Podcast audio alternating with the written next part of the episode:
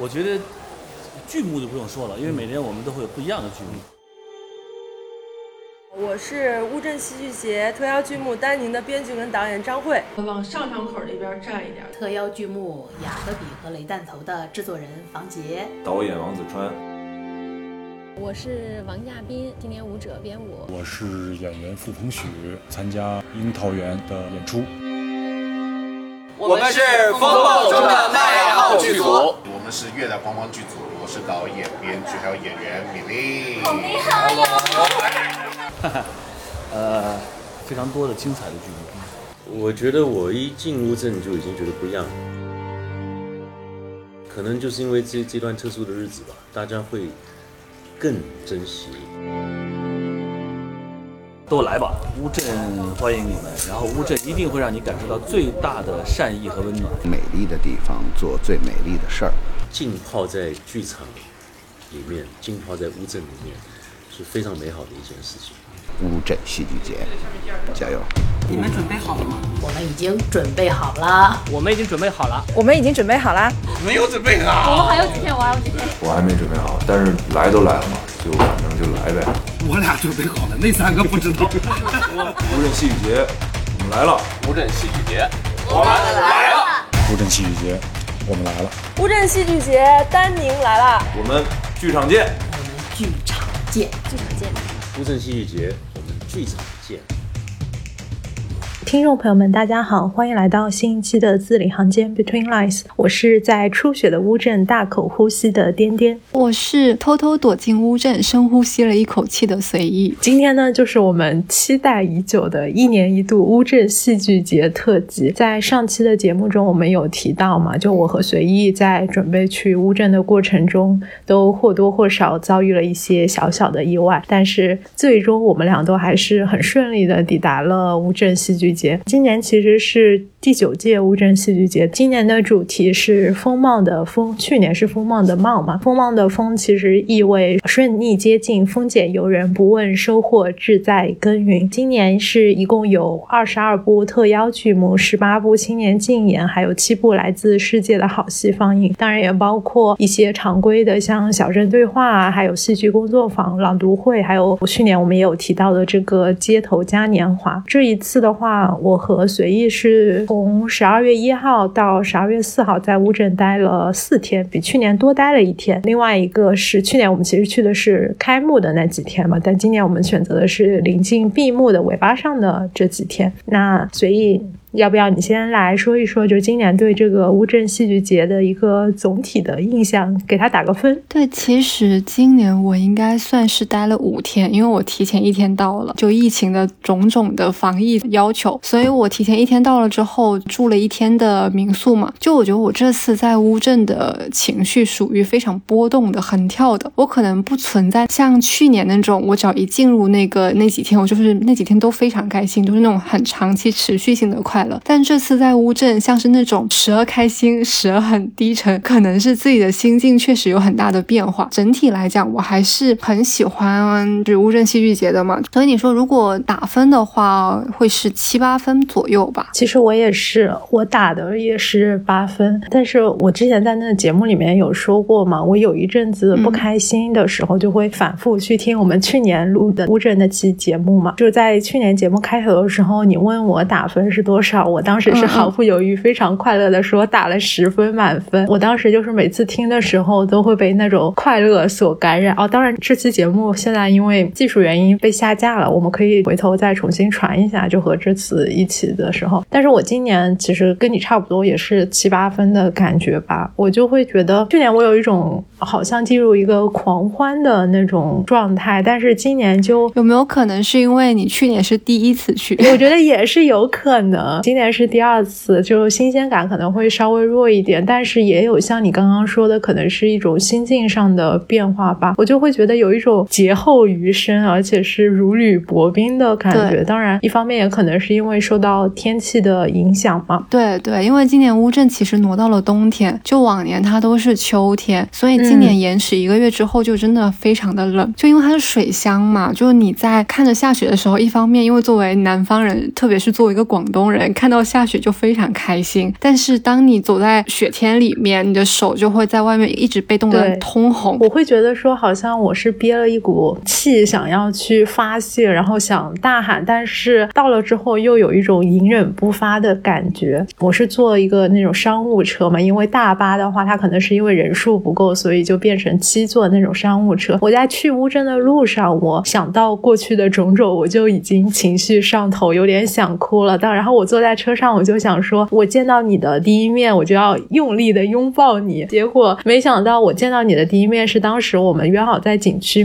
门口见面嘛，我就看到你戴着那个毛茸茸的帽子走过来。但当时我在签进景区的那个承诺书，所以我只能隔着栏杆喊你，我就没有办法跨过那个栏杆冲过去抱你。然后等到我们都搞完一切之后，在景区碰头之后，好像那个点又过去了，我就感觉这种有一股气，但是又隐忍不发的感觉，好像是贯穿了我这一次乌镇之行。对，因为其实我们就去年去的时候，我们是开幕式嘛，有没有记得说我们进去开幕式的时候，其实它有一个巡游，我觉得那个巡游是很能把情绪带动起来的。对对，我们会参与在人群当中，举着呃黄色的气球啊，人群中都在狂欢，都在大喊，那种情绪是非常具有感染力的。但这一次。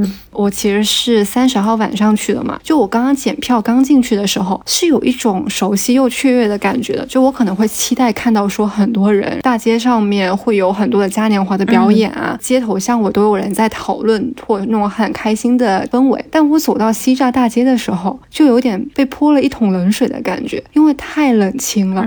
就我从来没有见过乌镇人这么少过。今年是你在里面就每天都要做核酸，因为你要保证你时时刻刻都是二十四小时的核酸嘛。所以就是因为防疫的措施出来之后，应该挡掉了很多游客。那会我就有一种瞬间心情有一种跌到了谷底的感觉，又冷嘛，走一步路可能鞋就湿了。但我走到一半的时候撞见了嘉年华，就是那个 We Are Charlie 那个，我们后来在乌镇的每一天都会遇见 We Are Charlie 这个嘉年华的节目。那个天气其实也很冷，那天晚上我去的时候，那个嘉年华前面基本上。只有四五个人，但很幸运的是，那四五个人非常配合，而且有一个女生，因为那个《We Are Charlie》其实某种程度上它是一种哑剧嘛，除了有一些比较简单的单词之外，它都是形体的，它没有台词的。但是她每次，比如说她拎一个箱子拎不起来的时候，底下就有一个女生非常大声在那边配合，给她配音，给她做音效。所以我当时就有一种觉得自己在慢慢回温的感觉，就有一种进入了那一种很欢呼雀跃的那一种感觉。下面那个女生就是还会给人拍视频。然后在那边喊说：“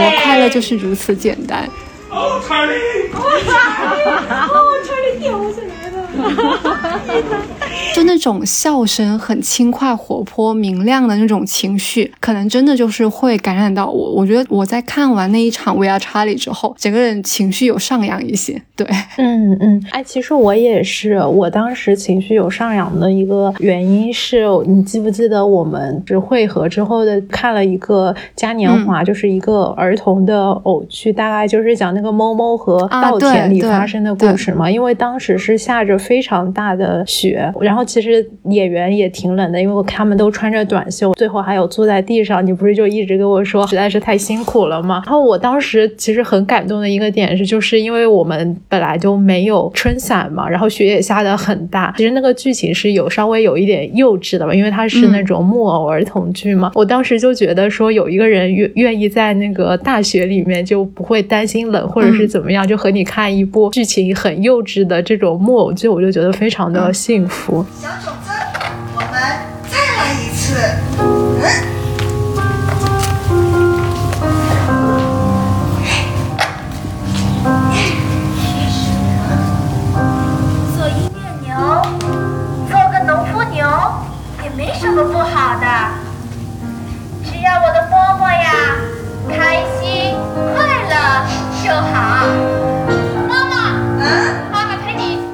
前面站了一个长头发的女生，就她那个头发上面全是雪花，看着的时候又觉得说，不只是里面在演这个木偶戏的人让人很感动，可能底下的观众就是也会让人很感动。它是一个很整体的一个氛围。对对，这可能就是乌镇的魅力。是的，是的，我会觉得今年虽然你刚刚说很冷清，但我又同时觉得今年的乌镇会和去年相比，它更像是一个乌托邦，就像一个非常美好的泡泡泡。就虽然你知道它随时会被戳破，或者说它一定是会被戳破的，就有一种快乐可能随时会被剥夺的这种担忧吧，但它反而会让你更拼命努力的想要抓住此刻的这种美好。不过我可能会也会觉得说，就因为我自己的感觉，就我自己有一种，因为我实在太想努力抓住这种美好，就造成那种体育运就足球里面说的那种。动作变形就会有一种反而会很难投入，然后有时候会有一些心不在焉的感觉吧。而且我不知道是不是因为我自己的心理因素，我就觉得周围的人好像也有点心不在焉的感觉。我觉得主要是因为这一次太特别了，就因为作为上海过去的，因为他进剧场都要扫那个码嘛，啊不扫脸。我每天进去之后扫脸都会听到四个字“禁止通行”。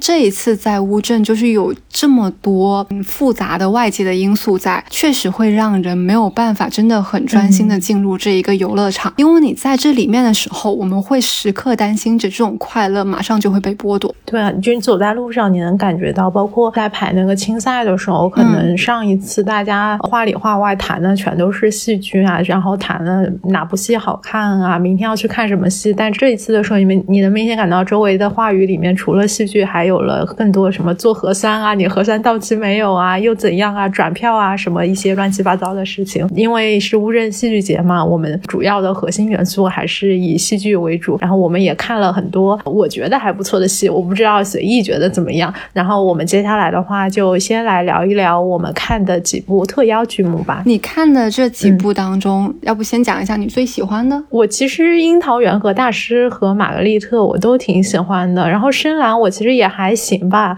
本来是想说，没想。到这次特邀剧目选的都还行，一直到最后一天随意离开之后，我看了那个《红高粱家族》，我就想说话果然不能说的太早。那我可能我跟你的观感其实。不大一样。我其实本来是想要去看深蓝嘛，后来因为它跟青赛的时间重了，我还是选择了去看青赛嘛。所以我这次看的其实是四部剧嘛。这四部剧总体来讲都不算是我特别喜欢的类型啊，是吗？对。所以如果按照我的排序的话，我可能会比较喜欢《樱桃园》。那我们要不就先说说《樱桃园》，因为这也是我们俩一起看的第一部剧嘛。《樱桃园》的故事大部分人都比较熟悉吧？《樱桃园》是契诃夫的一个剧本，而且他也曾经很多次都改编成戏剧。《樱桃园》整个的故事其实比较简单，他是说樱桃园的主人柳包袱他在巴黎回乡的时候，他需要面对樱桃园被拍卖的命运。他当时其实已经面临破产了，但他可能还有一些想象，就比如说可能这个樱桃园未来会。会变成一个什么样子，或者是他依然会沉醉在自己对于未来的一些想象当中。在整一个园子里面有举办一些拍卖会嘛，就有一个商人罗巴辛成为了这里的一个新主人。最后可能就是樱桃树倒下，他柳包袱还是只能与樱桃园告别，整个大家族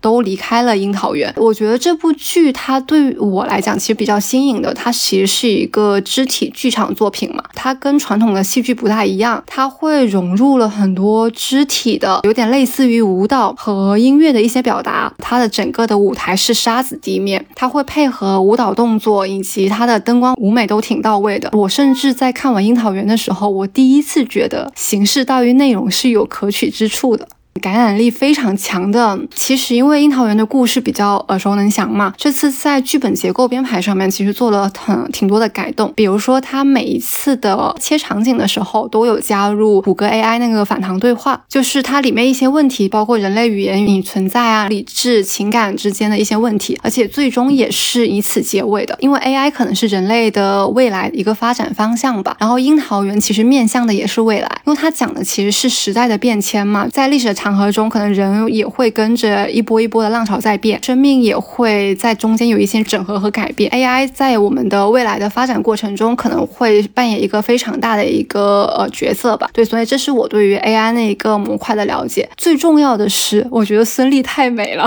真的，孙俪真的好美。我们一出来，我跟随意两人就说孙俪实在是太美了，因为当天她穿了条有点复古的那种绿色的裙子，因为有很多肢体上面的动作，真的很好看，很美。我觉得还有一点是因为樱桃园其实是个象征、啊，你知道，二零年疫情刚开始的时候，我记得是某一个剧院，是北京的某一个剧院，然后当时就给樱桃园写了一封公开信，说因为剧院没有办法正常演出的时候，他们在哪一个乡下种了好多樱桃树，问说就是愿不愿意，其实就是买樱桃会赚一些钱，以这个钱来支撑剧场后续的一些运营吧。对，有一封这样的公开信，所以我觉得樱桃园可能对于戏剧而言，或者是对于很多戏剧工作者而言，它都是一个比较有象征意义的一个存在吧。但如果说扩展到可能每个人心中，它都会有自己的一个樱桃园，而且樱桃园可能代表着说我们嗯不得不与过去告别，也不得不去面对未来的所有的不确定性。嗯嗯，哎，你刚刚说的那个樱桃之于戏剧工作者的这个特殊意义，我还觉得挺有意思的。然后我对这部部剧的整体观感其实和你说的非常相似，我也挺喜欢的。然后我会觉得它其实是远远超过我的期待的，就它会让我体会到一种像你刚刚说的，就无关于这种故事情节也好，或者是它的台词文本也好，就一种非常纯粹的审美上面的愉悦。因为很多人都在吐槽它这个故事都没有讲好，讲得很零散嘛，因为它其实很大一部分它都是主线都有一点跳跃，节奏就有点零散的这种。我就是看到那些演员他。光是通过舞蹈动作就能够传达出一种情绪，而且这种情绪其实是一种，我觉得是其实更直接、更原始的一种冲击吧。反正我当时还是挺沉浸其中的。我会觉得有几场我比较印象深刻的就是肢体舞蹈，因为它其实在这部剧里面椅子是很重要的道具嘛，就他们有十二个人，每个人都有一张椅子，然后我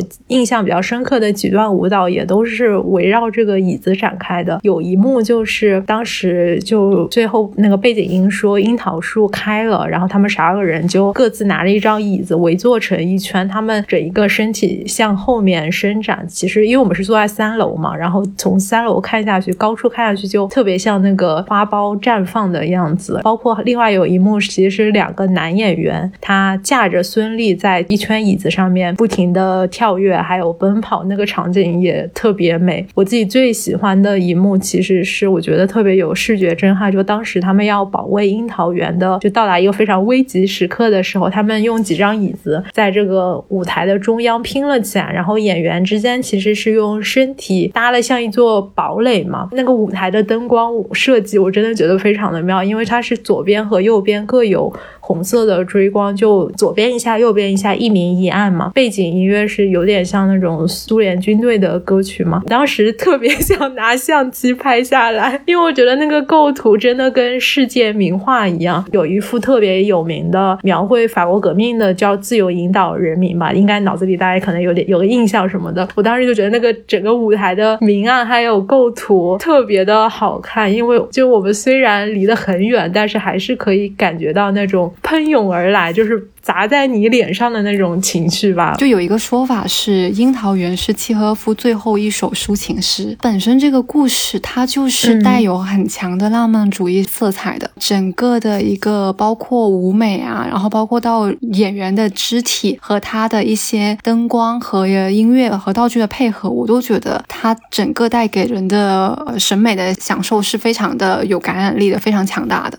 我之所以说我这次在乌镇看的四部戏，其实偏向于叙事线不是很强烈的，它可能走的都是那种。空间和时间是完全跳脱开来那种那种节奏，但还是在这一系列当中，我还是会有很明显的观感的差异。如果我能沉浸进去，我就会觉得舞台很美，画面很好看。你这个会让我忘掉说，其实这个故事可能并没有说讲得很清楚，叙事是没有很强的，就这些我都可以不理，因为我就觉得说我沉浸进去了。但如果当我没有看进去的时候，那你一切都是白搭。嗯嗯，但有可能他之所以能让你沉浸进去，是因为他在某一些部分做的确实比较好，但是我们可能没有意识到，我感觉。然后就关于 AI 的这个部分，其实我感受就比较复杂，因为众所周知，我是比较好这一口的。我有我自己比较喜欢的部分，导演他添加了这个 AI 的元素和他想要表达的核心以及肢体剧的这个形式，它是很一致的，就是他想表达说，可能语言沟通并不能帮。帮助人类之间去互相理解嘛？相反，可能一些肢体啊、表情啊，或者其他一些人类本能的反应，更能够传达你真实的想法。就当时我记得有谷歌 AI 对话里面有一段反复出现的，他就说一个人可以理解另外一个人所说的内容，但却以全然不同的方式理解。一致性让我觉得就还行，但是还是会觉得稍微有点割裂。其实不光光是这一部，也包括后来我们看的青赛的话，就也。有很多都提到了人工智能。现在我的感觉好像是，现在用 AI 作为一个外面包装的壳，成为一件很酷的事情。然后大家好像都爱用这个，但是会觉得说。其实很多时候用的时候是停留在对 AI 一个刻板印象上面的。我能理解，我觉得这可能是文艺创作者的通病吧。可能对于 AI 的想象是一种特别一厢情愿的、自作多情的想象，觉得你 AI 就是想要理解人，其实人家可能压根不 care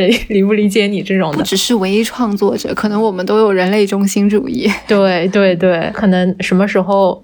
那个剧团在创作的时候，如果要用 AI，能请一个懂点技术的这种技术顾问，可能会有比较大的突破吧。嗯，你刚刚是不是在暗示你不喜欢黄香丽，还是？大师和玛格丽特。那我接着讲，我接下来其实有两部戏是我自己去看的，而且都是独角戏。一部是《狐狸天使》黄香丽的，还有一部是雅各比和雷弹头是王子川的。相比而言，雅各比和雷弹头他的故事会比较简单一些，他只有一个故事，一个年过，我记得他是三十六岁吧，他当时说过好像是三十六岁生日，反正就是一个中年人 叫雅各比，他决心啊与他的好友雷弹头。决裂，对雷弹头是他一个好朋友的名字，就是因为他觉得说他自己的生活不能这样下去。决裂之后呢，他就邂逅了一个女生和一只很诡异的、很粘人的猫，就是这个猫一直在打断他跟这个女生的约会。他也不想孤独终老嘛，所以他就后来一番相处之后，他就跟这个女生结婚了。但是结婚之后又发生了很多事情，后来他又选择离开这个女生，回去找雷弹头。这是第一幕，就第一幕是以雅各比的视角出发去讲这个故事，第二幕是雷弹头的视角。就雷弹头有说他找不到雅各比了，他就各种纠结。之后，比如说他纠结要不要七点睡觉，以及如何在七点睡觉且不显得不正常。嗯，什么？他说正常人不会在晚上七点就睡觉嘛，所以如果别人知道我晚上七点就睡觉，那会不会觉得我不正常？反正就是这种很无厘头的，又貌似很有哲理的一些纠结过后，他就出门了。而且他出门之后，他就许愿变成了一只猫，但他真的变成了一只猫。对的，就是这只猫对应的就是第一幕那只诡异的猫。哦，就是雷弹头也喜欢上了那个女生，所以他在阻挠雅各比跟那个女生，是这样的一个三个人之间的不是很狗血的一个狗血爱情故事吧？其实我会觉得说雅各比和雷弹头可能更像是一个人的两面性，或者说双重人格。比如说一个会更外向，一个会更内向一些，然后一个是我就要跟一些世俗的规则保持一致，一些可能需要自我探索。从这个来讲的话，我能够理解他俩的欲望其实是统一的，因为本来就是一个个体嘛，所以他们都将欲望投射到了那个女人身上。所以说是三个人之间的故事，但更像是雅各比和雷弹头两个人之间的故事嘛。但我比较不喜欢的一点，就我刚刚讲说这三个人的故事，但王子川基本上，不说从第一幕、从第二幕演的分别是雅各比和雷弹头，就像这个戏的名字中间，女人的名字也是消失的嘛。这个戏也确实没什么这个女人的声音，甚至于他用的一些词都会让人觉得很不适。比如说，他说我想要遇到一个丰乳肥臀的女人，这是第一个形容词嘛？说你看这个女人的大屁股，这种词非常的多。然后就说雅各比可能从幼儿园开始就钻进老师群底下，他从小到大就幻想自己有一个大屁股的女生对象，就这种很赤裸裸的词汇以及很三俗的笑话，包括后面雅各比跟女人结婚之后，他们之间一些性生活之间，他都是那种很直白的。作为一个女生在看的话，我还是会觉得有一些不适。就我觉得男性可以思考，他可以表达对自我、对世界的看法，但你这个看法就是用一个几乎没有发出声音的女性来承接，就挺没意思的。这部戏它在豆瓣评分还挺高的，个人的观感就是不喜欢也不讨厌，起码比《狐狸天使》好。哦，我刚刚还想说，因为你刚刚说这个可能是偏向于男性视角，那《狐狸天使》是不是相相对来说会更像偏向于女性视角？因为这两部其实我都没有看。对，《狐狸天使》也是一部独角戏嘛。对这部戏，我没有办法以很客观的方式给出评价，原因只有一个。我看不懂，你再一次对孟京辉感到绝望。因为我之前看过孟京辉导的，也是黄湘丽演的，是一个陌生女人的来信。但因为那个是他本身有原作在嘛，我看过原书，我之前都知道整一个故事的走向，所以它中间不管怎么飘，我都能够知道它的故事线是怎么样的，我能看懂。所以我当时觉得黄湘丽的整个个人的表现力还是非常强的。当时看《陌生女人的来信》的时候，我还挺喜欢的。就这一次也是她演的独角戏嘛，我就。就说那我就还是再相信一次孟京辉，我就买了狐狸天使的票。不不，你当时跟我说的是，你虽然看不懂孟京辉，但是你愿意相信黄湘丽。你进场之前是这么跟我说的。这一次怎么样呢？就是这个戏有五段，这五段故事里面呢，我基本都没有看懂它的故事情节是什么。我看完这个戏，我出来的时候，我就是很强烈的想法，就是我要勇于承认自己没看懂，我要放过我自己。你对这部。戏还是有一些感受的，是吗？比如说你发在极客上面的那一些。因为我上次去看一个陌生女人的来信的时候，是在上海大剧院一个小剧场里面。他在前场的时候铺了有点像厨房，就黄香丽会在现场做饭。但因为可能是风控之前，我虽然觉得他浪费食物，倒也没有什么很强烈的感觉。但这一次去看《狐狸天使》的时候，他用那个鸡蛋模拟路上的车，就说砰的一下撞到了一辆车，然后又砸一个鸡蛋，就又撞掉了一个车。他拿着一盘鸡蛋在那。全部砸掉了，我当时就觉得说好浪费呀。那你看那个大师和玛格丽特在那边砸白菜的时候是什么感受？我当时看的时候，我在时候随意是不是也觉得很浪费？经历过风控的人看不得这些，反正就是肯定还是跟自己当时的心境有很大的关系。有一种很明显的变化是，我之前如果说我看不懂一个戏，我可能会去找很多的背景资料，会想说是不是有哪些可以自己给这部戏再安装一个讲得。通的，按照我自己的逻辑可以理解的一个观后感，就是我不允许自己真的看不懂一个戏，就算看不懂一个戏，我还是会去用一些云里雾里的、很不知道自己在说什么的词写一个比较长的一个观后感。但我这次看完《狐狸天使》出来之后，我就决定放过我自己，我是真的没看懂，挺好的，就勇于承认自己是看不懂这个事情。那其实刚刚随意说了两部他单独看的戏，我这次也是自己单独看了两部特邀剧目，第一部是刘。小艺的深蓝，看深蓝算是一个意外吧，就因为当天我我和随意我们两个去排青赛决赛，这个是一个悲伤的故事，待会儿再说吧。反正总之我们就是没有排到，于是我们决定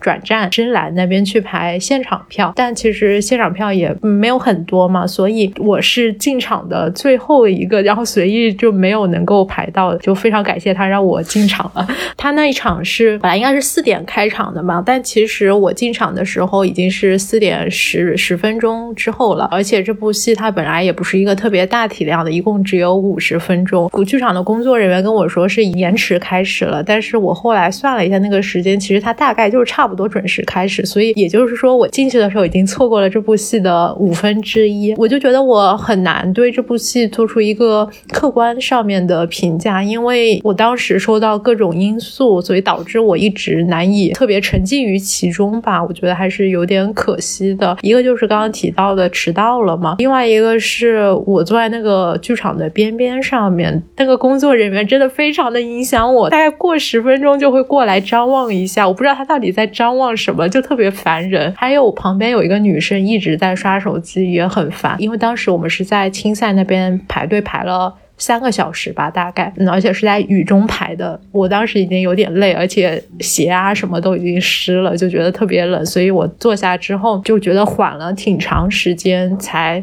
嗯，稍微有一点投入到其中吧。但是我才刚刚投入到其中，恍惚间这个剧就结束了，所以我觉得就挺遗憾的吧。这个剧本身来说，因为它其实也是一部肢体剧，而且属于刘晓一他自己比较擅长的这个领域嘛，就他比较擅长做一些道具啊什么的。然后它其实是一个主要面向儿童群体的儿童剧，当然大人也可以看。然后它里面会有一些很精巧的这种道具，视觉设计也很好看。它主要是用一些也有用到沙子，然后还有水，还有一些声光电的音乐啊什么呈现，就是等于说它把整一个剧场打造成了一个蓝色的海洋的这种感觉吧。期间的话也会有一些小互动，比如说演员会拿着小鱼，他会进入到观众席之间，然后就把那个小鱼从一排座位的头传到尾，再从尾巴传到头这边，就还是挺美的吧。有一些，特别是最后的时候，它有一个设计，就是台上有很多的这个手电筒是立起来的，然后演员就会手握着沙子，逆着这个手电筒的光束往下面撒沙子，那一幕还是挺有诗意的。我记得感觉就是可能看了别的一些剧都。相对来说比较复杂，但是它就会是一部很很轻盈、很让人治愈吧。虽然可能没有治愈到我，我就我的心思飘到别的地方去了，但是还是能让人平静下来的一部戏。因为它这部戏是统一票价三百块一场，我觉得其实是不太值三百块的。我记得随意说他是在上海这边有常驻的演出，可能会有一些优惠，是吧？在上海其实单场应该是一百二。感觉我自己亏了一百万。如果说呃一百二的话，其实呃还是值得去体验一下的。当然记得要提前入场。家里如果有小朋友的家长们，可以带着孩子们去看一看。对，因为在乌镇，它票价其实都是偏高的。在上海的话，是在闵行，我觉得反正是在一个商场里面，大家可以搜一下，其实就有深蓝。但还是要夸一下，我觉得刘晓怡她包括别的两位女女演员，她们都是很投入在这个演出当中的，而且我能感觉到她们也是很真挚的。包包括最后刘晓怡其实有和观众交流啊什么的，就嗯对挺真挚的。这时候我就要拉踩我看的另外一部剧了，就是《红高粱家族》啊！我真的 就一开始的时候，就是颠颠跟我说他要看这部，我就预测他不会好看。第一个是因为它是名著嘛，它名著改编很。很少不翻车，而且是不是抗日的色彩会很足？对，带有一些抗日的色彩。我当时为什么选这个呢？是因为这样，我上一次也包括这一次，其实看了大部分，也包括我平常偶尔看戏的时候看的都是改编外国剧本的比较多。比如说像《樱桃园》，因为他在那个拍卖那边，他不是有做一些本土化的这种改编嘛？我就觉得这个本土化的改编也不光光是说《樱桃园》，包括我之前看的一些剧，反正就会让我觉得有些尴尬。我就想说，那所有戏剧的本土化都是这个样子吗？那好的本土化是怎么样的呢？然后我就觉得我自己其实没有看太多国内的这个剧作嘛，所以这一次我是挺期待这个，我就挑了这个《红高粱》还有《双平记》嘛。但是《双平记》我们没看到，后面再说。没想到简直是失策。当天随意走了之后，进场之前我就在豆瓣上面，因为它不是在乌镇首演，它之前好像是江苏省话剧院的一个剧作嘛，我就看了一下评价。结果 我就很绝望，然后我就进场了。进场之后我就更绝望了。我出来之后我就跟随意说：“如果我有罪，请让法律惩罚我，而不是让我花四百八十块看两个半小时的《红高粱》。”首先，他那个声效和台词都奇差无比，差到什么程度呢？我不知道是什么原因，就是我必须看英文字幕才能够理解他到底在说什么。其次，我演出后是要赶车的人，但是我不知道这个编剧和导演他。在着急什么？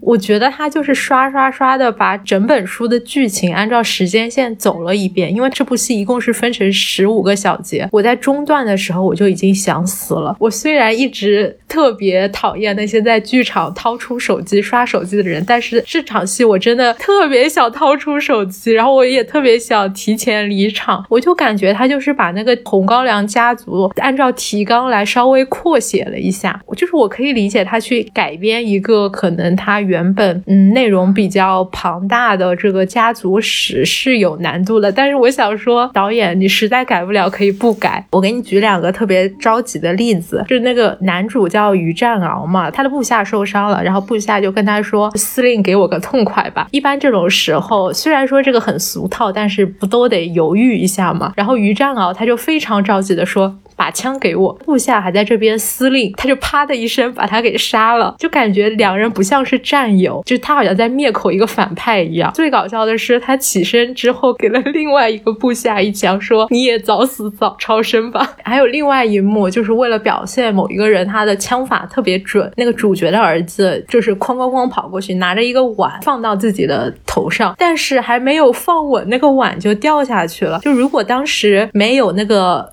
背景音说好准的枪法啊！我的感觉就是他不像是被打下来的，而纯粹是因为他没放稳，那就掉下来的。还有很多那个可能牺牲的人，前一秒咽气了，下一秒就是在舞台上面哐的一下就急匆匆的站起来，因为要转场这种嘛。我真的是想不通，说我不知道他们在着急什么，我就觉得这些演员都特别像是在完成任务，特别糊弄观众吧。而且有一些台词也写的非常的直白好笑。我听到我后排有一个女生。就在疯狂辱骂，就真的是骂脏话，而且现场有很多次都是发出了笑声。看这部剧给我的一个体会就是，我第一次感觉到，可能有一些话剧演员，他也仅仅是把它当做一份工作来看待的。因为我之前看了很多剧。所有剧，无论他是演的好还是演的差，我就感觉到演员是像刚刚说刘晓毅什么，他们可能是有一些想表达的东西，就很投入其中的嘛。当然也要允许他们就就只是把它当做一份工作吧。我觉得这也是可以的，也没有必要说要把话剧这个特别神圣化或者是怎么样吧。反正这部剧结束之后，虽然演员很辛苦，但我没有鼓掌，我就离场了。记得我之前在看这种文学作品改编的时候，我第一次看《白鹿原》，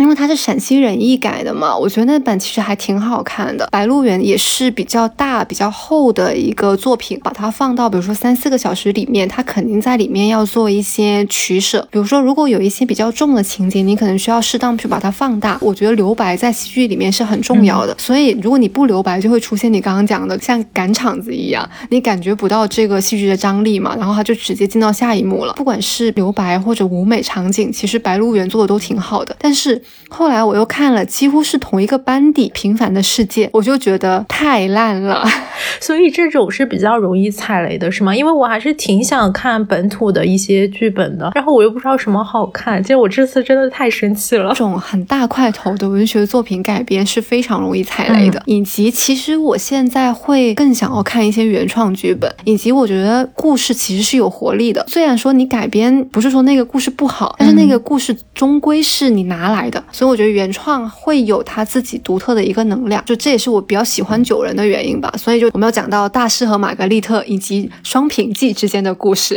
双平记是一波三折。我们一开始是因为要想订个双平记，因为当时票售罄了嘛，我们就想说去订住宿，它有住宿加戏票的一个套餐，我们就订了最后一个晚上的住宿，两张双平记的戏票。我们本来想的双平记是三号的，但是住宿那边的套餐只能给到四号下午的，那我我们就说那。我们就看四号下午的吧。就我们拿了两张四号下午的双品记的票，到了乌镇之后，我又看到有人说他愿意拿三号晚上的双品记换四号下午的，于是我就把我们这两张票换成了三号晚上的。但三号晚上它的问题在于，我们是七点看的《大师和玛格丽特》，本身戏刊上面写的这部戏的时间是一百五十分钟，刚好双品记是晚上十点开始，而且《大师和玛格丽特》它那个剧场离双品记的剧场就在隔壁，我就觉得应该是很稳。妥的，刚好看完大师之后，我们可以赶上看双屏记。结果到二号大师和玛格丽特首演之后，他们说大师和玛格丽特延时了，就它本身标的是一百五十分钟，就应该是在九点半结束。但是有人说到十点，甚至到十点十五分都没有结束。对，它应该是演到了十点，但是当天返场很长时间，大概有半个小时左右。基于这个原因，我们当时就必须要做一个取舍。如果大师到十点演完，我们去双屏记肯定就来不及嘛。而且且鉴于我们两个人可能都是偏向于那种既不想要提前离场，又不想要迟到进场。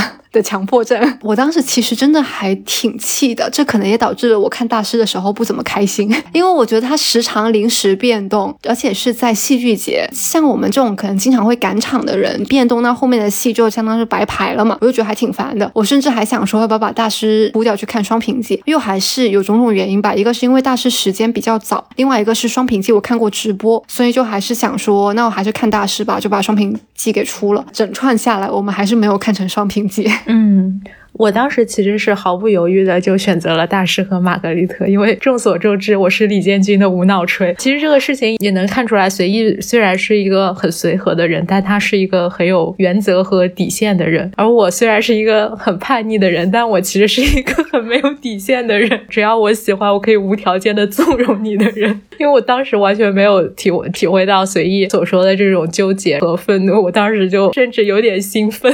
就是从去年开始，我看看了那个《世界旦夕之间》之后，我就挺喜欢李建军的嘛。后来我回北京，就把他在鼓楼西的剧场能看的都给看了。之前我有听说过大师和玛格丽特的一些，就是说他很不错，其实是带着很大的期待，以及我对于李建军的滤镜去看的。我还特意在看之前把这个原著给补了一下，可以在这里先给大家介绍一下它的剧情。大师和玛格丽特其实这部剧它是改编自二十世纪苏联文学最重要的小小说家和剧作家布尔加科夫他的同名长篇小说，这也是被认为是魔幻现实主义的经典之作吧。然后他原作是有三十多万字，就是我觉得他其实改编的还是不错的。他原作的小说情节概括来说有三条明线，还有一条暗线。第一条就是撒旦沃兰德他现身在莫斯科，然后制造出了一系列令人匪夷所思的魔幻事件吧。第二条线就是是一个作家大师和玛格丽特他们之间的爱情故事。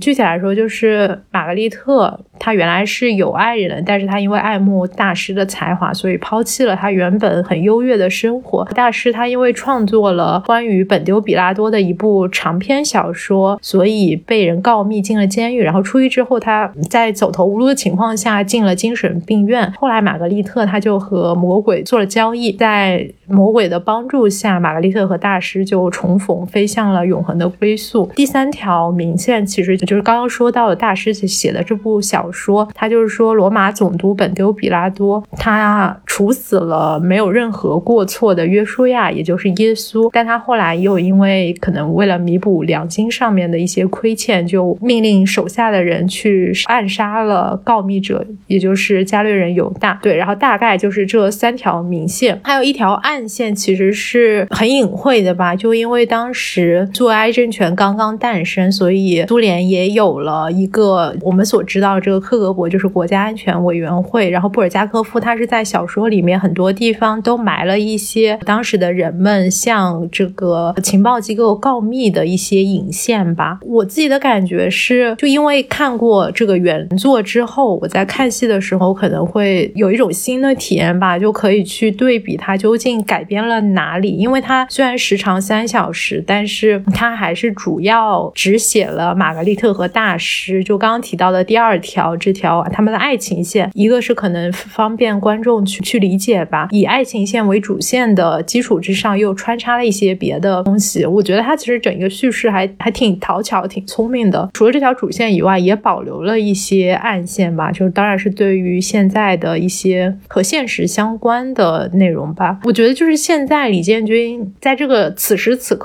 改编玛格丽特，我觉得大家应该都能 get 到他的这个意图吧。所以我看完之后，一个是觉得挺痛快的，就是压抑的情绪可能是得到了一定的释放，因为你可以感觉到他们整一个创作团队愤怒的情绪也好，或者是他们有非常充盈的这种表达欲，还有一种毁灭一切的冲动。现在不是有那种疯批文学吗？我觉得李李建军他就是疯批话剧，但是我觉得就是可能和我自己的状态也有关吧，我就会不自觉的想要去剧中寻找一种共鸣，然后我觉得我在看的过程中，我就会想要去寻求一个答案，就是说你们创作团队他们是怎么理解现在发生的这个事儿，他们是怎么去应对、怎么去处理这种痛苦的？他们这么厉害的人，是不是会有比我更好的办法呢？我觉得我就有点像把它当做一种发泄的途径吧，就我特别想和大家一起哭、一起喊、一起发泄，然后以至于我特别期待返场的环节。可能因为我们看的是第二天的演出嘛，因为第一天他们返场了半个小时之后，应该是就是有人骂，可能是被骂怕了，所以最后第二场演出的时候，他们返场就非常匆忙的就落幕了。其实这对我自己来说还是觉得有点遗憾的。当然，这已经是超乎于这个戏剧以外的一种诉求了吧。之前看到有一个评论，就说这个戏其实是发疯的，它其实跟《世界旦夕之间》有一些比较相似的表现方式嘛。比如说，他用了实时影像象，因为它整个舞台后面其实就是后台，直接有一个镜头怼到了化妆间或者是一些地下室，投屏投到了大屏幕上面嘛。我在看的时候，我可能没有那么投入，或者说我没有办法带入进去。其实他的所有的愤怒，包括他们砸泡沫板呀，他们各种的有点像是歌队一样的在一起唱一些歌曲，还有呃，我记得是大师在中间有一幕就是在质问说这个世界后面只会越来越糟糕。嗯，啊，我们撒旦说呃，对，类似于这样的一些喊话。我当时呃有一个很强烈的感觉是，我觉得创作者在舞台上面都是在自嗨，而且他其实是在自嗨着，在寻找同频者。如果找到了，那我们就是会进入他的这一个表演当中，会觉得说我们会受他的愤怒所鼓舞，会进入这种状态，会觉得我在你这个故事里面能够看到你的答案，也能够找到我的答案。但如果不是同频者，那我就是会云里雾里，会觉得说这一切都与我无关，甚至会有一种游离的感觉。我当时觉得我可能就是那种游离的感觉。其实你的感受我也有体会，我其实是比较喜欢上半部分的，就嗯，因为你刚刚说的那个砸泡沫板，或者是那个大蛋说以后只会越来越糟什么，就都是在下半部分嘛。我感觉下半部分它就是在那个砸泡沫板之后，它就突然开始变得非常飘忽，因为上半部分其实它是更多的是基于原著的一些改编，然后下半部分他就开始放飞自我了。特别是当时那个玛格丽特和撒旦交易，然后他就化身女巫嘛，那他不是站在那个化妆台上面，被两个人推着在舞台上不停的绕，然后说了大段的独白嘛。我也一度非常游离，因为那一段我觉得他就没撑住，然后一下子就垮了。然后我就想说，怎么还没有结束？我不知道是因为他的台词功力还是，然后他在说台词的时候搭配这个音乐的背景。特别有那种摇滚莫扎特的范，就是一部音乐剧嘛。我当时甚至在想，你这一段是不是直接改成音乐剧会更加合适一点？下半部的话，确实有一点飞，包括最后结局的话，其实也是李娟军他自己改编的一个。结局吧，因为在原著中，大师和玛格丽特他们俩其实是通过放弃肉身飞往了理想之国嘛。但是在这个戏剧里面，他们就是在精神病院举办了一场婚礼，呃，然后他们在面对撒旦对他们的质问的时候，他们两个是选择回到莫斯科的地下室去直面现实吧。我感觉这是一个就大家都知道有点虚假，所以导致有点违和的。结局就好像一场电影里面突然出现了一种加有梦幻滤镜的那种感觉。他最后落点到婚礼的时候，我有一种这部电影必须要合家欢的感觉。最后在原著里面，他其实是得到一种宗教性的救赎嘛，但在戏剧里面，我不知道是不是因为我们的。文化里面，它本来就没有很强调宗教的因素，所以他把这条线大大的弱化了。因为书里面有一条关于这个约书亚耶稣被处死的线嘛，其实这条线是几乎就已经被被取代掉了，因为就只聊了大师的这一条线嘛。然后我记得当时在译后记里面，那个译者就说，沃兰德也就是魔鬼和约书亚，也就是耶稣他们之间的。矛盾冲突是这本书想要表达的最高层次的冲突，因为魔鬼和。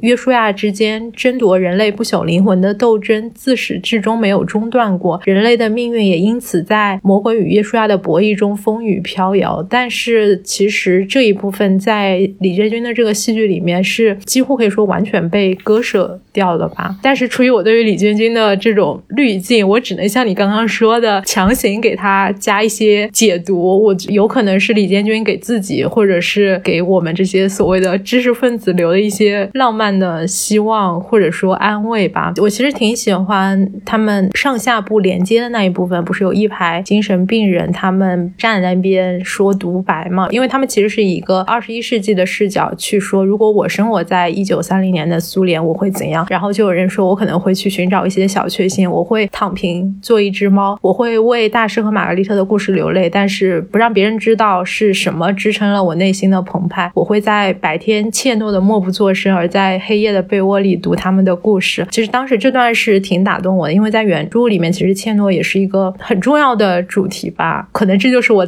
产生共鸣的那个点，因为我也时常因为我自己的怯懦而感到羞耻，然后可能最后的结局，我觉得给给我的一点希望，可能就是我们还是有希望去努力战胜自己的怯懦的吧。可能每个人在看戏的时候都是去找到自己那一个共鸣的地方嘛，就而且每个人共鸣的地方不一样，只有有代入、有共情，才会觉得说这个戏我看进去了，或者说我沉浸进去了，到最后我喜欢这部戏。就如果整部戏看下来就是完全没有共鸣，或者找不到切入点的话，那就是会处于一种很游离的状态。重点可能不是这个戏好不好，就是我们到底是不是同频者。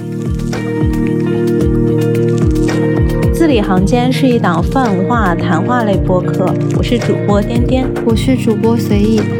我们热爱文学和阅读，希望从诗词歌赋聊到人生理想。我们感受日常和对话，渴望探索自我，也拥抱这个世界。大家可以在小宇宙、喜马拉雅、网易云音乐、苹果 Podcast 和汽水收听以及订阅我们的节目，也可以在评论留言区与我们互动。了特邀剧目之后，其实我们这一次戏剧节，我们花了很多时间去看青年竞演、看青赛嘛。而且就像我刚刚讲的，其实我最近会更加的想要去看一些原创的剧本。今年我们是有一天的时间，我是看了九个小组的比赛，基本上是看了因为十八个小组里面的一半嘛。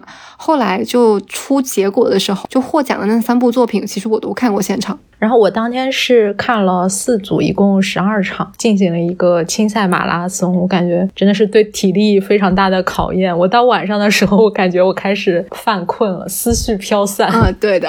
今年青赛的关键词其实是遥控器、酒瓶和空白，围绕着这三个关键词，会有一个整体故事的一个创造嘛？大概是在三十分钟以内。我们看的第一个戏，其实就第一组里面有杀。死伊万诺夫、现代洞穴和第三世界，到后来应该是现代洞穴拿了小镇的最佳关注奖，对，最受关注奖。我这三个里面，我可能会比较喜欢杀死伊万诺夫吧。杀死伊万诺夫，一个是我们其实那天早上看的第一部戏，我当时把这个三三个戏的名字拍给了我对象，然后我说你是不会觉得青年竞演的戏的名字都很很有创意？他说现代洞穴和第三世界都挺有创意的，第一个一般。然后我说那。那如果我告诉你伊万诺夫是一个受精卵的名字呢？因为这里面的故事其实很简单，他就是说一个女性体检的时候被告知她只剩六颗卵子嘛，所以就她还没有准备好做一个妈妈的时候，就被剥夺了自身的一个生育权。在一系列年龄焦虑的渲染之下，她就开始想女性冻卵。遥控器打开电视，里面全都渲染的是什么三十五岁产妇、高龄产妇的一些危险的新闻，以及不法的冻卵机构。在一系列的那种非法。合法的尝试之后，决定说，要不还是去香港找前男友吧。他在香港维多利亚港的时候，上面的摩天轮突然变成了一圈粉色小猪，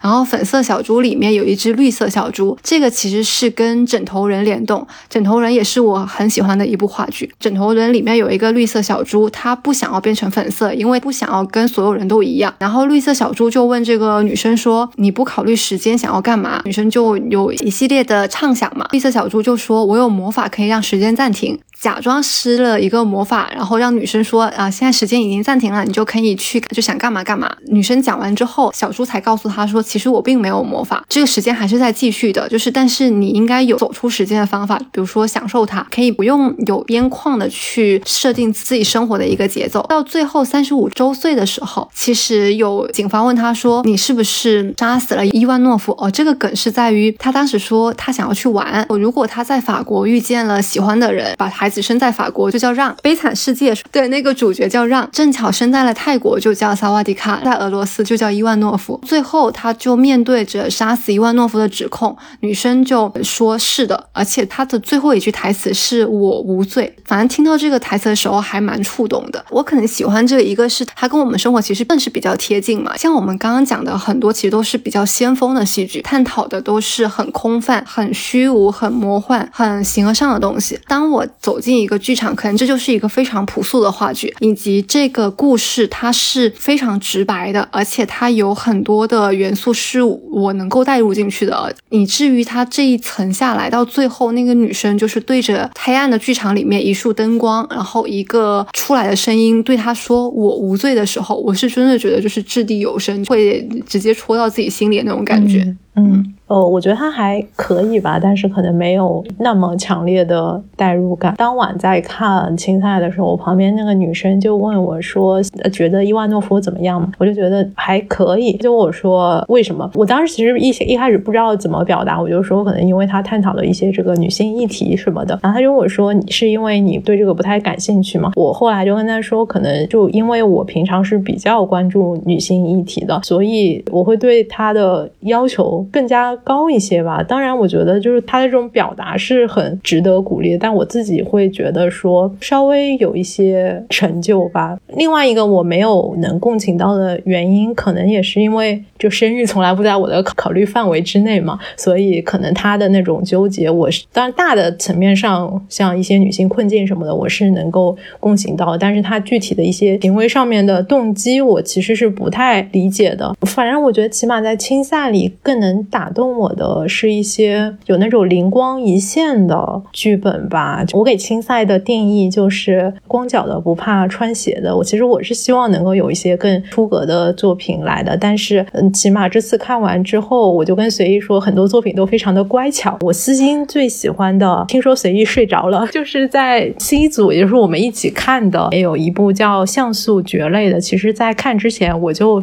被这个名字给击中了，当时我还完全不知道他说的是什么，但是我就是瞬间被他击中了。但我又有一点担心他会垮，因为我感觉这种可能会偏向于玩概念一些的作品，最后一般翻车的几率都很高。其实最后虽然就是青赛会有观众投票嘛，我看他观众投票不是特别的高，但是我自己还是挺喜欢的，就在我心中他是挺不错的。我看那个青赛的采访的册子里面也有说，包括很多工作人员看了他们这个。创作的阐释之后的反馈都是明明都是中国字，为什么合起来看不懂？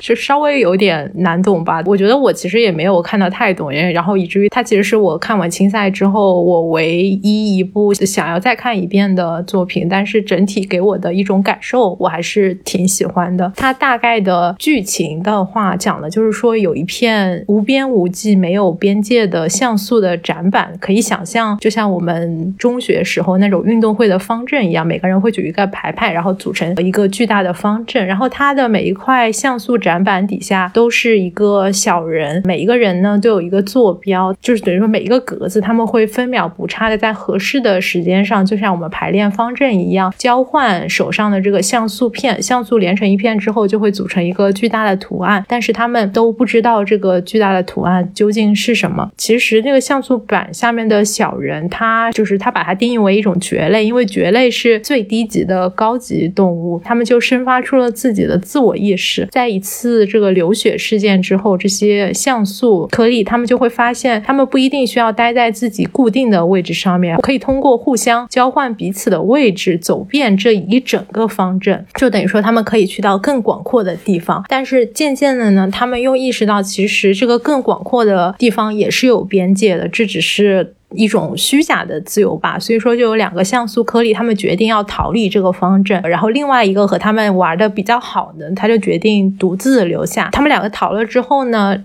独自留下那个颗粒，他其实也有想过逃跑，因为有一次他就轮换到了这个方阵最边边的地方，等于说他其实两面都是没有人的，就是他逃跑的几率就变得很大了嘛。他逃跑之后也没有任何人会发现，但他最后还是决定留了下来，一直到很长时间过去了，所有的这个方块格子都已经被机械臂所取代了，只剩只剩下他一个有意识的人类了。因为其实机械臂它是更好使的嘛，就是在。在只剩下他一个人的情况下，他终于用他自己的方式了解了这一个像素方阵的全貌。它里面有一句台词，也是写在那个海报上面宣传语吧，算是。他就说：“怎么能够看清一个身在其中又比自己大无数倍的东西呢？一个方法是跳出去，跳到它的外部、它的上空再回看；另外一个是依次成为它的每一部分，走遍每一个格子，将每一步牢记于心，了解所有。”有局部之后，总体就会在心中清晰起来。这个剧的采访里面，他们的演员就说他们拥有全服最强编剧。我觉得其实这个编剧确实挺优秀的，因为他的文本很精妙，然后台词也写得很不错。反正我自己还是挺喜欢的。青赛最后的获奖作品其实是《月亮光光》和《挺好》这两部戏，我们都在现场看的。我个人而言，可能我会更喜欢《月亮光光》一些。嗯，Me too。呃，《月亮光光》它它是一部。粤语话剧本身对我而言就有一种语言的加成在。我看他说说的是顺德话，有区别吗？那个女生的粤语我会觉得很奇怪，但米粒的粤语就一直是我小时候，比如说一直听到的那个。嗯嗯，再教我一遍，怎么说来着？嗯，海公秀哈雷呀跳，哈雷呀跳。其实它整个的框架就是要做一个电视节目嘛，请一个大师来科普一下僵尸。对，这个题材是僵尸题材，以至于这。这部戏是青赛十八组里面应该是唯二吧，不能直播的戏，因为说他宣传封建迷信。嗯，确定吗？是因为宣传封建迷信？对我怀疑可能也不是因为封建迷信，但 anyway，他就是你不在现场，你在抖音是看不了直播的。但我觉得他证明了带火一部作品最好的办法就是封杀他，就他再次验证了这个事实。因为我感觉米粒去年没有这么火，今年他特别火。对这个的故事也挺简单的吧？嗯。就就是一个要收服僵尸的一个大师，碰到了一个真的僵尸，发现他的一切的手段好像都没有什么用处。后来那个大师就说：“那我要不跟你灵魂互换一下，你到我的身上来，你来讲述你有什么未了的心愿。因为说如果你会成为僵尸，都是因为你那口气没咽下去嘛。互换了之后，于是这个僵尸人就开始讲述自己不受待见的一生。到最后，我觉得很难过的一点是，这个僵尸选。择了自杀，就他其实到最后的时候，他没有等到说我们回到自己的身体里面继续做一个僵尸，而是选择在一个肉身的情况下，他自己呃直接选择了自杀。到最后，他其实有一个比较喜剧的色彩，是或那个女主持人，她就是一个喜剧担当，因为她的口音，包括她讲话的方式，都会让人觉得很好笑。但这个故事本身又是一个悲剧，这种反差之下，我觉得这个戏的在看的整体的体验会很多元。对，就当时看完之后，我就问随意说，为什么好像青赛特别少见喜剧作品啊？月亮光光其实是我们看的比较中间的一部剧了。当时我已经有觉得有一点我要被压倒了，就是太压抑了。我就急需一些快乐简单的喜剧。再次夸一下米粒，我就感觉他真的是。反矫情、反客气打人，因为像随意刚刚说，他其实中部有一些煽情的，但他最后偏偏要回归到一个搞笑、轻松的氛围上面。其实我觉得就好像在告诉你说：“哎呀，不要这么认真啦什么的。”然后包括他一整个表演也是特别游刃有余、很轻松的。我觉得这其实是他最打动我的一个地方吧。对，以及就还是自己的原因，就因为经过风控之后，感觉看什么都有疫情的色彩。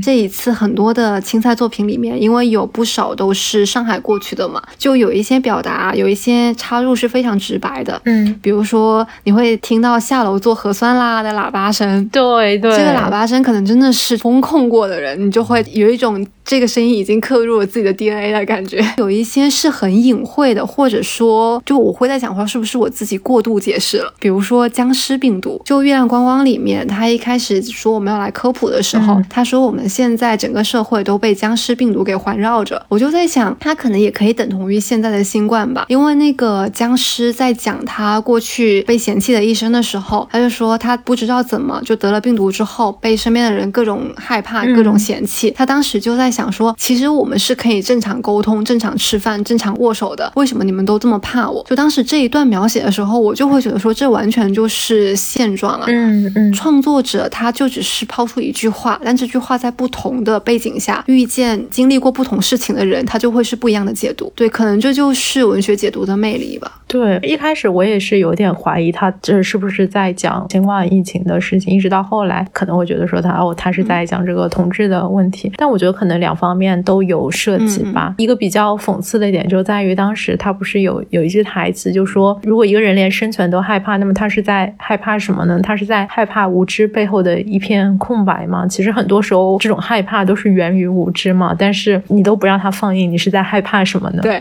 另外一部获奖的作品挺。好，我觉得这名字取的就挺好的，就是很吉利，是不是？就真的挺好的。呃，当时很多人的评价都是说挺好，真的挺好的。其实它也是一个挺简单的故事吧，就是非常简单的一个点，就是围绕着一对东北的老夫妻，他们非常普通的一天，然后他们俩就坐在桌子两旁抢电视看，一方其实是有一些疾病了嘛，将死之人了已经是，然后围绕着后院今年要种一些什么东西，是种苞谷呀，还是养鸡啊，还是养养大象啊，反正就是反反复复的在围绕一个特别细小的点去展开吧，我觉得是有效有泪。他给我的一个感受是，其实戏剧它是会在不同的层面上打动人的。像我们刚刚提到的，可能有一些是通过肢体传达的情绪，有一些是通过文本。那我觉得挺好，它对我来说是在表演上面最打动我的一组，就是在表演上面最能带入的一组吧。因为它有一些细节，我觉得还是做的很到位的。比如说电视的遥控器没有电了，然后那个老人家就会把后面电池拿出来，嗯，不停的反。复的搓磨，这样就会有电了。这个动作我真的是在我家的老人身上看到过 很多次，以及他们两口这种就是很嫌弃又但是又透露着关怀的一些眼神还有动作哈，其实觉得是很熟悉的吧。其实又是验证了我们这一期聊下来很多次都提到的，我就觉得这个观众和作品它有时候是互相完成的吧，就可能每个人都会在。一部作品中去寻找自己的一个人生的支点，然后我感觉你就找到的那一刻是，就你爱上戏剧的那一刻，也是戏剧最有魅力的时刻吧。挺好的获奖评语，其实是第一句话是说这部作品以极大的勇气信任着观众的耐心和共鸣。因为这个故事很简单，它就是很日常，然后你必须要相信表演可以让观众看下去，不让他们觉得无聊，不让觉得说觉得平淡。因为本身它是一个没什么戏剧性的一个作品，所以你就必须要以各种各样的细节来吸引观众。就我当时看这部戏，我会觉得说它特别的正常，它特别的像那种。央视春晚的小品，让年轻人回家过年的那种正能量。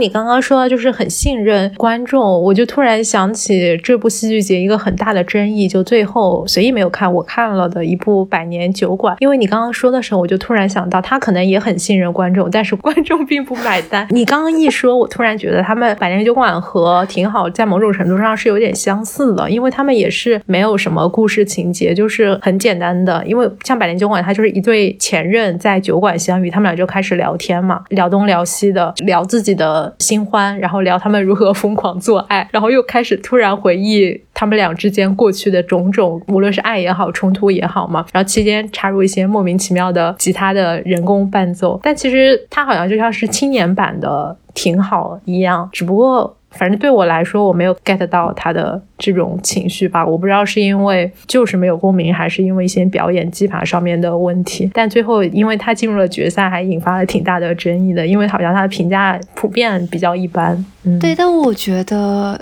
就像我们看我们现在聊，其实我们对每一部作品的评价都不是很一致，对，所以我觉得这种评价就没有必要很极端。因为当时其实那个出来的时候，底下全都是骂声，我都觉得说，如果我是百年酒馆的创作者的话，应该会很难过。嗯嗯，我觉得他没有那么差，他是有点东西的，但是可能没有做好。后来在想，他是不是需要更长的时间去支撑那种氛围感？因为后来跟我说，就是有人评价他有点像爱。在三部曲，我觉得某种程度上是有点像的，所以我在想，他是不是会把时间段拉长，变成一部电影的这种时长，他可能会更能够让观众去代入。当然，也有可能他就会变成一部更无聊的电影。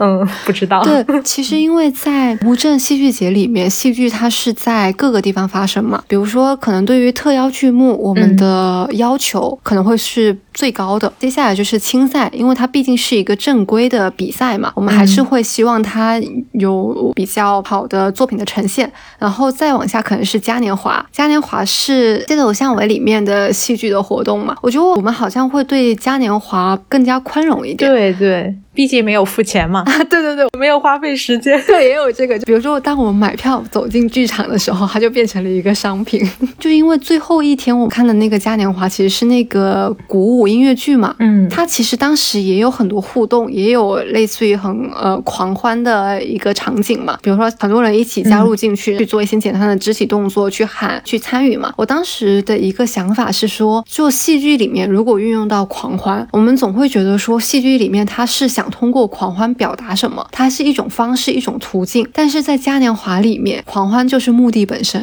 反正我是挺喜欢那一趴的，也包括我们开头的这个前缀都是来源于这个，因为它有一首歌就叫做《呼吸》，所以我在开头的时候才会用了《呼吸》。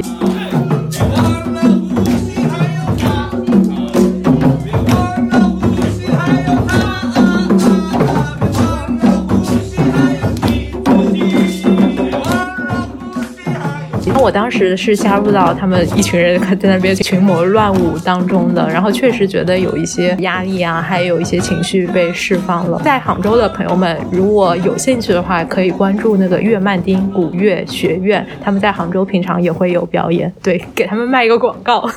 所以，那我们聊了这么多，你本次戏剧节你觉得有什么遗憾吗？或者还有什么别的想要分享的吗？遗憾没有排到决赛算吗？好像也不算，因为你都看过了吗？对，我都看过了。嗯、你知道我的遗憾是什么吗？没有看成舞剧吗？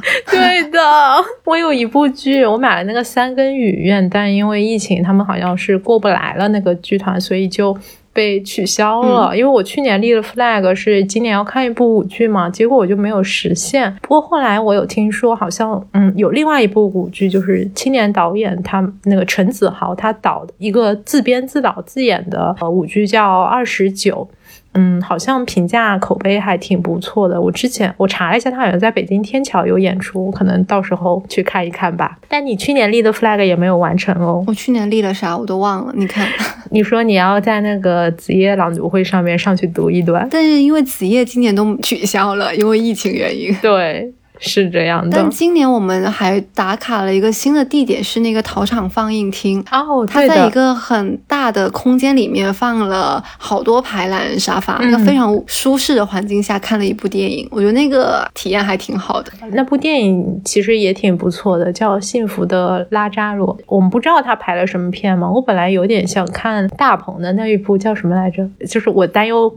哭得很惨的那一部，我知道啊，对，最后其实这一部我们好像是唯一一部外文片，然后我们一开始进去的时候，因为已经开场就有点一头雾水，但最后看进去觉得还是非常不错的一部电影。今年的特殊的感受，其实刚刚都有讲到了，就比如说看戏体验啊，跟之前有很大的区别，可能因为疫情啊，因为风控啊，所以看什么好像都会往这边靠，自己的情绪也不再像是往年一样，就是你进去之后就觉得说乌镇期间都会很开心，这个快乐是不持久的，所以需要自己多充电、多回血。嗯我一直在想起就墨宝非宝那本书叫《一厘米的阳光》，虽然在乌镇的时候也没有太阳，但是就会觉得说我可能是在乌镇跟生活之间自己掰开了一个缝隙，然后往里面探了探，深呼吸了一口气，就享受了这可能短暂的几天，又回到了现实生活的这种感觉。对对，我其实离开乌镇的时候，我就脑海中一直回想着大师和玛格丽特最后他们唱的那首歌，他那个歌词就我觉得非常的应景吧。我其实，在看那部剧结尾的时候就觉得很应景，而我离开乌镇的时候又觉得很应景啊。他的歌词写的就是说，多希望此刻时间停留，如果这就是光明结局，我们迟迟不愿意离去，仿佛这就是最后一夜。我知道明天不只属于我自己，我们将站在同一种结局。我知道明天不只属于我自己，此刻我们站在一起，